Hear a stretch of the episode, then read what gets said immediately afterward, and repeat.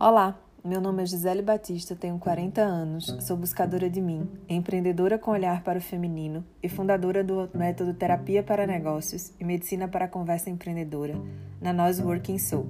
E é um prazer ter você comigo aqui por alguns minutos. Esta é a série Ousadias para Tecer, um tear de uma mulher que entendeu que pode dar qualidade à sua fala, junto com muitas outras mulheres que a escutam e que nesse aparente simples gesto se entrelaçam a egrégora invisível, mas sensível do feminino que se busca para se fortalecer. Vamos compartilhar?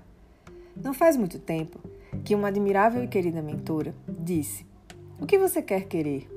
E apesar de simples, essa pergunta ecoa constantemente nas minhas escolhas depois disso.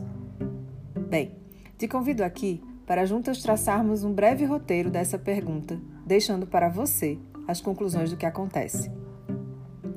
Vamos começar com o que eu quero. Uau! Eu quero muitas coisas, tangíveis e intangíveis. Uma pergunta que nos deixa livre para possibilidades. Mas daí, a liberdade demanda uma ação, querer. E aí residem nossos medos, anseios, bloqueios, distrações. Eu quero ter sucesso, mas preciso querer também trabalhar por isso. Eu quero ter um corpo saudável, mas preciso comer corretamente, fazer exercícios. Eu quero passar em um concurso, mas preciso estudar, persistir. Pois bem, o tal do quero demanda de uma ação de querer e me levam a pessoalmente levantar alguns pontos, dos muitos que podem te ajudar a descobrir os seus. Meu querer é de minha vontade ou de algo que alguém disse que deveria ser? Meu querer tem um significado para mim que de determine meu esforço? Meu querer é para que eu cresça, evolua em minha jornada pessoal ou cresça e evolua aos olhos do outro.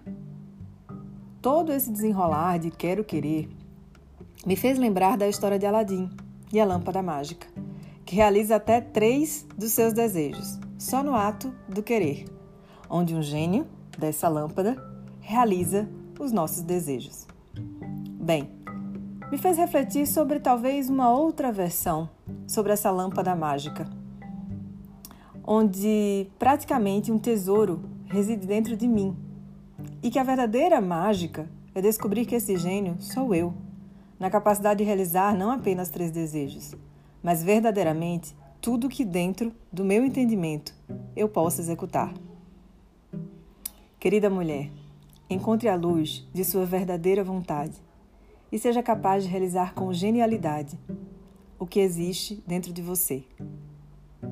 E eu termino numa paráfrase de Jung, te lembrando que quem olha para fora sonha o que quer, e quem olha para dentro desperta o verdadeiro querer.